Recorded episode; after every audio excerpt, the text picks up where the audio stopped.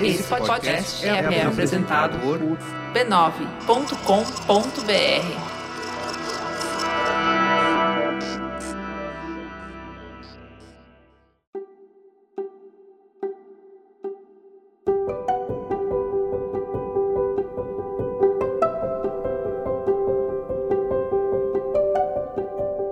Eu lhe dou as boas-vindas ao Autoconsciente. Este é um podcast que entende você para você se entender melhor. Eu sou Regina Gianetti, alguém como você que se interessa por vida interior.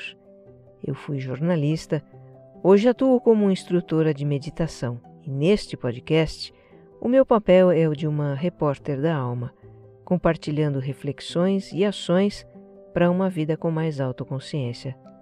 A minha intenção é que ao terminar um episódio você se sinta melhor do que quando começou.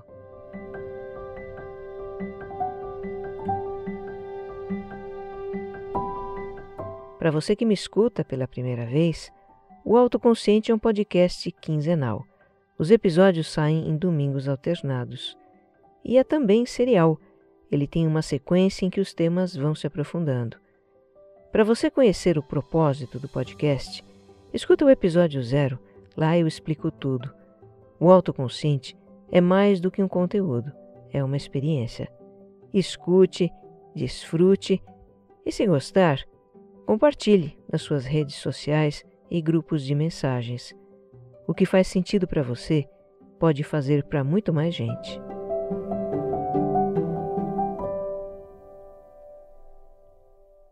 Episódio 87 o que é essencial na vida?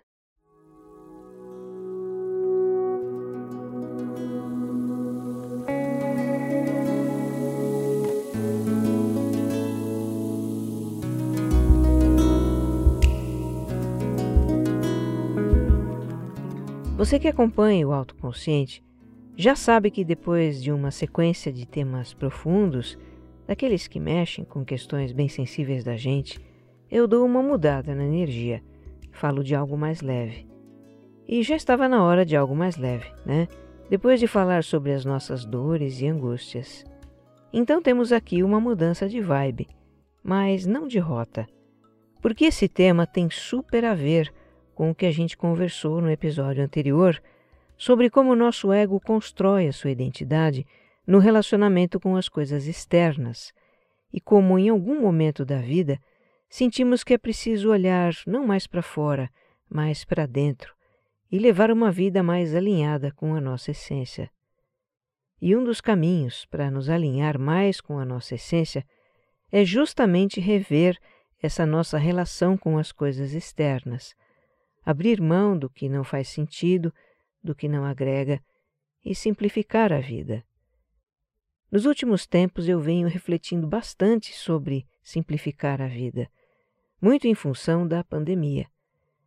Desde o início dela, são 14 meses trabalhando 100% online em casa, saindo uma, no máximo duas vezes por semana, para fazer alguma compra para casa. Fora isso, eu fiz umas poucas visitas à minha família. Ah, e cortei o cabelo quatro vezes desde o início da pandemia. Pensa numa pessoa super quarentenada? Sou eu. E o que eu observo no meu modo de vida atual é que algumas coisas minhas estão sem uso. As roupas e sapatos que eu costumava pôr para dar minhas aulas e palestras em empresas estão intocadas. Até aquelas minhas peças mais casuais que eu vestia para passear por aí ou encontrar meus alunos nas turmas abertas, eu quase nem estou usando. O que eu uso no dia a dia? Bermuda e camiseta, um moletom quando está mais friozinho, minhas roupinhas de academia, que aliás eu deixei de frequentar, arrumei alguns equipamentos básicos e passei a malhar em casa mesmo. E olha, eu me sinto no paraíso por passar o dia todo vestida assim. Eu adoro essas roupinhas confortáveis. No mais, alguma maquiagem que eu tenho, todos os meus dois perfumes, uns poucos acessórios e bolsas tudo isso está encostado no guarda-roupa. Eu nunca fui de ter muita coisa de vestuário. Eu procuro ser uma mulher prática. Eu tenho peças intercambiáveis, posso fazer várias combinações com pouca roupa. Passo meses e meses sem comprar nenhum par de meias. Quando eu vejo que algumas peças estão ficando gastas, eu tiro o dia para ir no shopping e comprar tudo o que eu preciso de uma vez. Feliz da vendedora que me atende nesse dia. Pois, mesmo não tendo assim tanta coisa, eu vejo que o que eu tenho está sobrando. E está me dando um faniquito para fazer um rapa no meu armário, retirar o que eu não pretendo mais usar e doar. Na verdade, eu acho que eu estou flertando com o minimalismo, uma filosofia que consiste em ter apenas aquilo que é necessário para uma vida confortável, uma vida com o que é essencial. E isso passa por viver com mais intencionalidade, passa pelo consumo consciente, por uma revisão de valores. Então, neste episódio, eu compartilho com você o que tenho refletido e aprendido sobre o minimalismo, sobre uma vida mais simples, mais alinhada à nossa essência.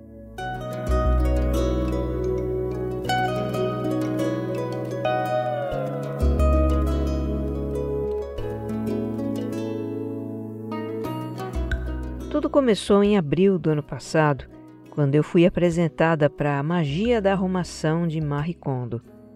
Eu falei um pouquinho sobre isso em episódios anteriores, né? Marie Kondo é uma adorável japonesa que ficou conhecida como organizadora de ambientes. Ela tem livros e uma série na Netflix. Quem trouxe as ideias dela aqui para casa foi o meu filho Pedro, nos meses em que ele voltou a morar conosco antes de se mudar para a Áustria. Embora não possua muitas roupas e a minha casa tenha uma aparência clean, só os móveis necessários, poucos quadros e enfeites, não se engane. Os armários escondiam muitas tranqueiras de todos nós. Eu, por exemplo, guardava todas as minhas agendas desde 2012, achando que um dia eu poderia precisar consultar anotações de anos atrás. O que nunca aconteceu, óbvio. Eram objetos acumulados ao longo de anos que em alguns lugares ficavam meio empilhados. Mas eram lugares fechados. E sabe, né? Longe dos olhos, longe do coração. Era uma bagunça que não aparecia, então não incomodava. Mas, mesmo não aparecendo, ela estava lá, uma energia parada, não só no ambiente, mas na nossa vida. Aí chega o Pedro com as suas marricondices, nos convence a dar uma limpa na casa e desencava uma montanha de coisas que não tinham qualquer utilidade, que ou caíram em desuso e a gente nem percebeu, ou que a gente guardava numas de vai que um dia eu preciso disso, e esse dia nunca chegou. O método da Marie Kondo, ele é bem impactante. Ela fala para a gente esvaziar os armários e espalhar todo o conteúdo pelo chão. Quando você vê o chão tomado de bagulhos, você se convence de que não tem condição mesmo de guardar tudo aquilo. Eu sei que o que voltou para dentro dos armários foi só o que tem utilidade ou sentido na nossa vida. Todo o restante foi separado para reciclagem ou doação. E antes de levar para esses destinos, eu agradeci pela função que aqueles objetos tinham cumprido na nossa vida. Eu gostei muito dessa parte da gratidão. Para mim, significou devolver para o universo o que nos foi emprestado por um tempo e que pode ser útil para outro alguém ou pode ser transformado em outra coisa. E o efeito de abrir os armários puxar as gavetas e ver tudo organizado, arrumado, arejado. O efeito de remover uma mobília que não estava agregando nada. Dá uma sensação ótima. A casa parece que fica mais leve, a gente se sente mais leve quando remove os excessos, os obstáculos, as estagnações. Nestes tempos pandêmicos, em que a casa é o nosso mundo, é o local de trabalho, a escola, o restaurante, a academia de ginástica, a sensação de ter mais espaço, mais organização, melhor circulação de energia é muito importante. Mais do que nunca, a gente precisa de uma casa que abrigue essas várias facetas da nossa vida, onde a gente sinta que tudo tem o seu lugar. Eu vejo muitas pessoas mudando de casa ou apartamento em busca de mais espaço Mas é possível criar sensação de mais espaço sem sair de onde se mora, retirando os excessos e reorganizando as nossas coisas. O livro da Marie Kondo, A Mágica da Arrumação, foi para mim um bom começo para isso.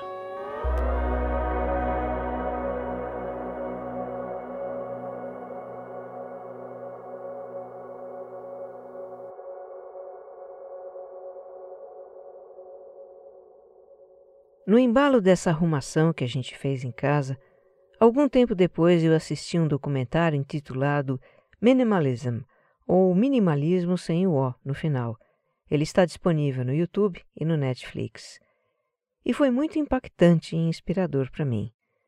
O documentário conta a história dos amigos Ryan e Josh, dois americanos que aderiram à filosofia de viver com menos coisas, escreveram um livro, criaram podcast e se tornaram grandes divulgadores do minimalismo nos Estados Unidos. Eles trabalhavam juntos na área comercial de uma dessas grandes empresas de tecnologia altamente competitivas e ganhavam muito bem. Estavam realizando o sonho americano, eles que vieram de famílias de poucos recursos. Chegaram a um ponto em que tinham tudo o que achavam que deveriam ter e mais um pouco centenas de DVDs, gavetas cheias de badulaques, armários repletos de roupas caras. Mas o seu modo de vida começou a perder o encanto. O Ryan conta: Eu me sentia vazio e procurava preencher o vazio como todo mundo faz, comprando coisas e mais coisas. Ele foi apresentado ao minimalismo pelo amigo Josh, que também andava em crise. E no final, os dois deixaram seus empregos que já não faziam mais sentido, colocaram em prática a ideia de viver com menos e abriram mão de tudo que achavam supérfluo. Como diz o Josh, me desfiz de tudo que eu tinha trazido para dentro da minha vida sem questionamento. Agora o que eu possuo tem um propósito ou me traz alegria. Tudo que eu vejo ao meu redor tem que se justificar para mim e para mais ninguém.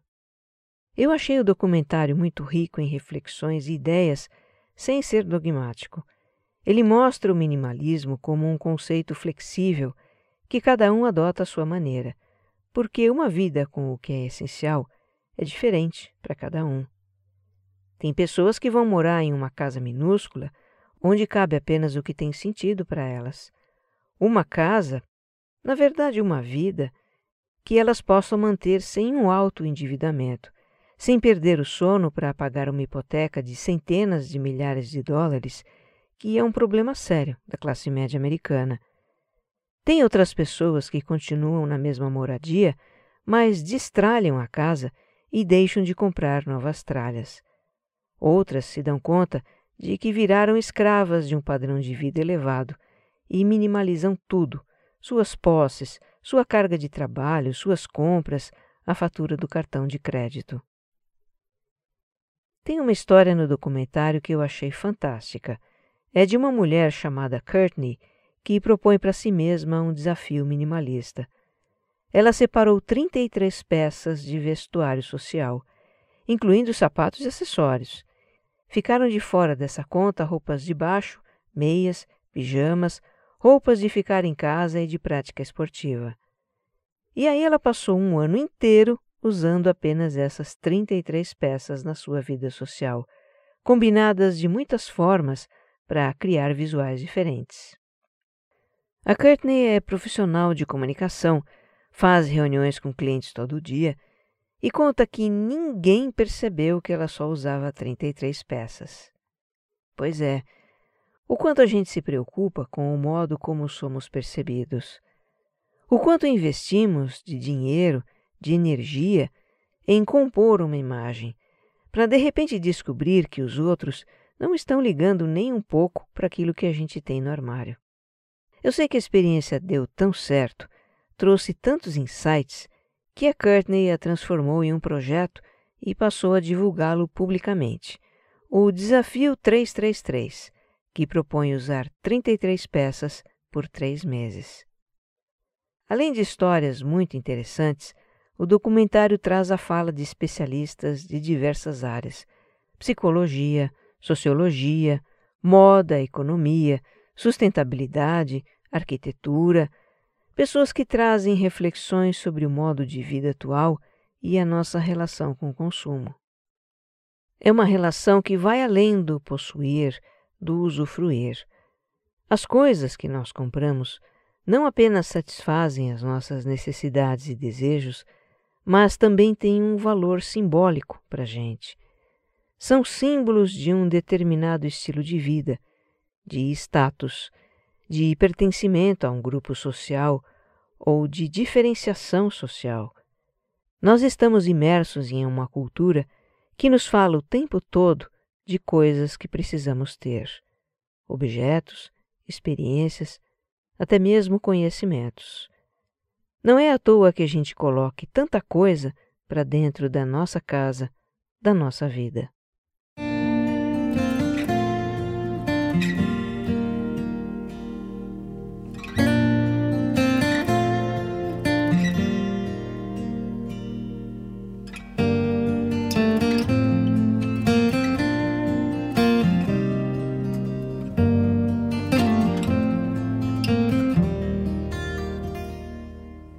Minimalismo é um conceito usado desde a década de 1960 no mundo do design, das artes, da arquitetura, da música, como uma proposta de expressão que usa o mínimo de elementos.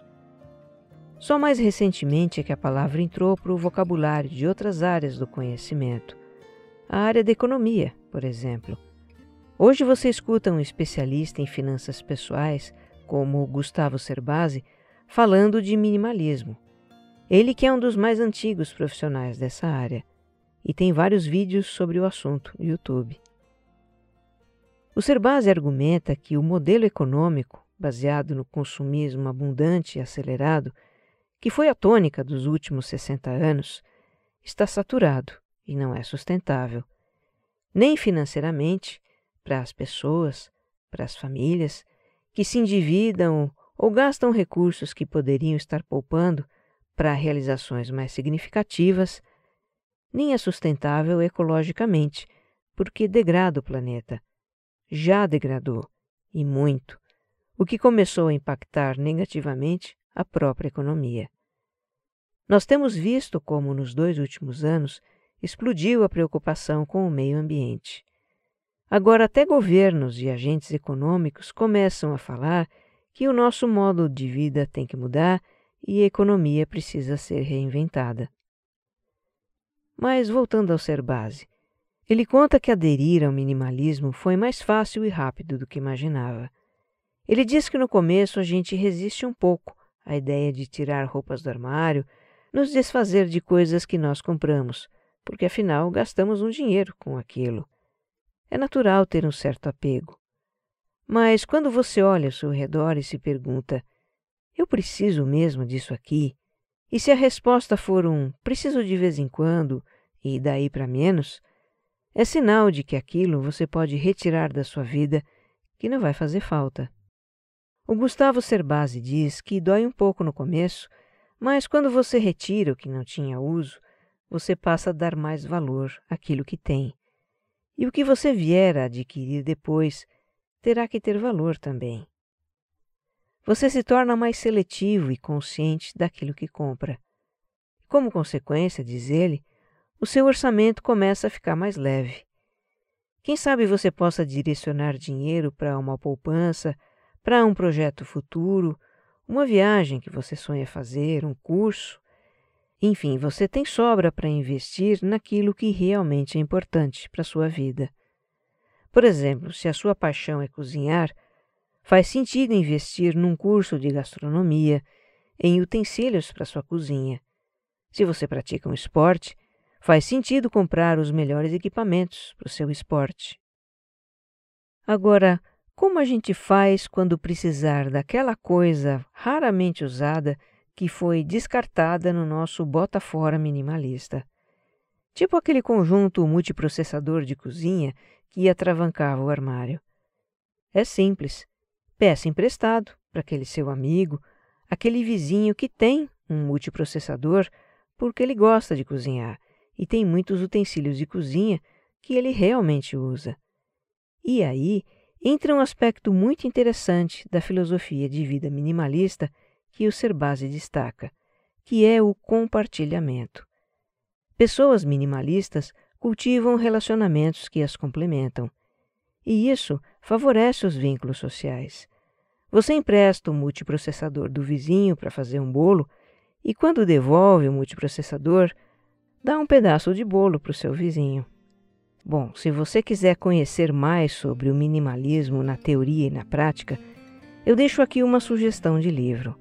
O título é Menos é Mais e a autora Francine Jay. Ela explora todas as razões por que a gente deveria experimentar viver com menos coisas e mais espaço para aquilo que realmente é importante, e dá dicas de como aplicar essa filosofia de vida.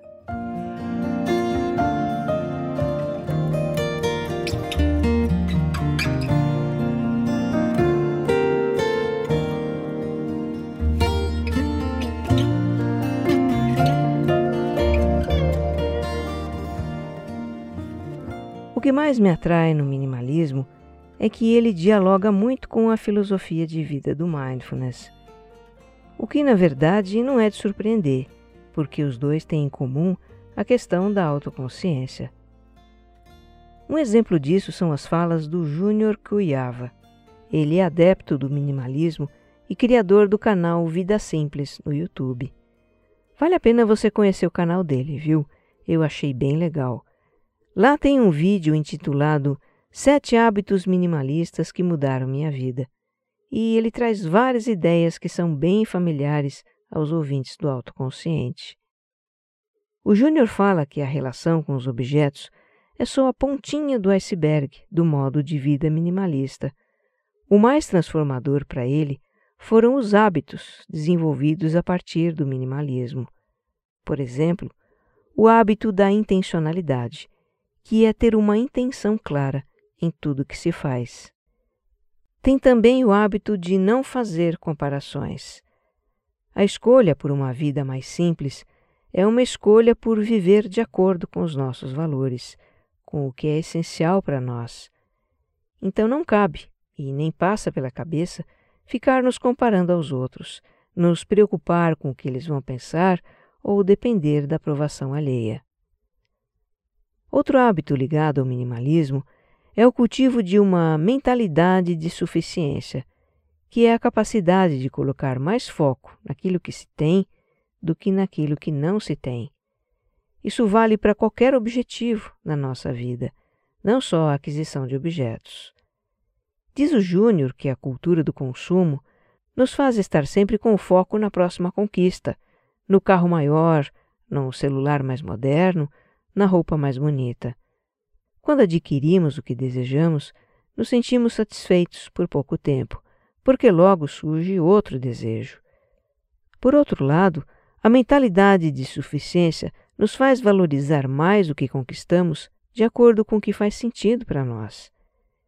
Isso me traz um senso de gratidão e muita paz, ele diz.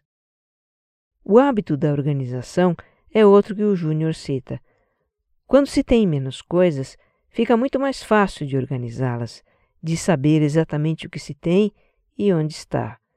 O senso de organização se reflete na vida, na forma como a gente utiliza o nosso tempo, o dinheiro, a nossa energia. E se reflete também na mente. Na verdade, o centro de toda organização é a mente. Uma casa bem organizada, uma vida organizada, finanças organizadas, tudo isso são reflexos de uma mente organizada, porque a gente escolheu remover os excessos da nossa vida e da nossa mente e ocupar o nosso campo mental apenas com o que é relevante para nós. Com uma vida mais organizada, se abre mais espaço para o desenvolvimento pessoal. E aí entra outro hábito que o Júnior Cuiava desenvolveu com uma vida minimalista que é o da autoobservação. Observar-se com a finalidade de perceber como ou onde investir tempo, dinheiro, energia para crescer como pessoa, se aperfeiçoar. Ele fala também do hábito de nos perguntar o que queremos, o que é importante para nós que é para ter mais clareza dos nossos valores e objetivos de vida, por qual caminho a gente quer se conduzir. Eu não imaginava que as filosofias do mindfulness e do minimalismo tivessem tanto a ver uma com a outra. Mas faz todo sentido que tenham, porque as duas falam de uma vida com mais autoconsciência. Agora eu entendo porque eu ando me interessando por minimalismo.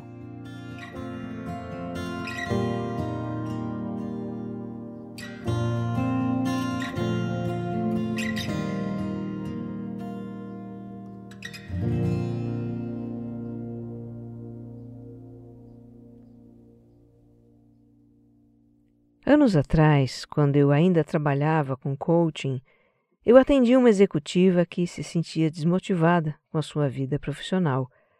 Ela tinha um cargo de gerência, um bom salário, mas não estava feliz e não entendia por quê. Para me dar exemplos da sua falta de ânimo, ela contou que assinava várias revistas da sua área profissional, mas nunca lia, que o seu apartamento estava cheio dessas revistas mais os livros que ela também comprava e não lia. Além disso, ela também vivia comprando roupas, porque era preciso se apresentar muito bem no seu trabalho. Mas muitas peças ela acabava nem usando, porque às vezes nem dava muita vontade de se arrumar. Eu perguntei por que motivo ela comprava e mantinha objetos dos quais não fazia uso depois. Perguntei o que ela pensava sobre se desfazer daqueles livros e revistas que ela não lia e sobre doar as roupas que não usava. O que eu tinha em mente quando fiz essas perguntas foi que ela começasse a refletir sobre o que fazia sentido para sua vida. Quem sabe se ao questionar os porquês daqueles objetos, dos quais ela havia se cercado exteriormente, ela acabasse questionando também os seus porquês mais interiores. Talvez o porquê daquele trabalho. O fato é que a nossa relação com as coisas de que nos cercamos diz muito a nosso respeito. São símbolos dos nossos interesses, daquilo com o que nos importamos. Símbolos dos nossos desejos e aspirações, da imagem que queremos projetar ao mundo. E quem somos nós, no centro de tudo isso que gravita ao nosso redor? Roupas, maquiagens, eletrônicos, livros, utensílios, móveis, sapatos, diplomas, bijuterias, perfis nas redes sociais, bens e experiências de consumo dos mais diversos. Disso tudo que nos cerca, o que realmente é essencial para a nossa vida. Eu acredito que essa simples pergunta, feita com sinceridade, nos leva a olhar para dentro, para os nossos valores, para o que faz sentido de fato. E aí talvez a gente comece a achar que a vida pode ser mais simples, as nossas escolhas mais conscientes, as nossas ações mais intencionais, a existência mais alinhada à nossa essência. Que você esteja bem. Um abraço.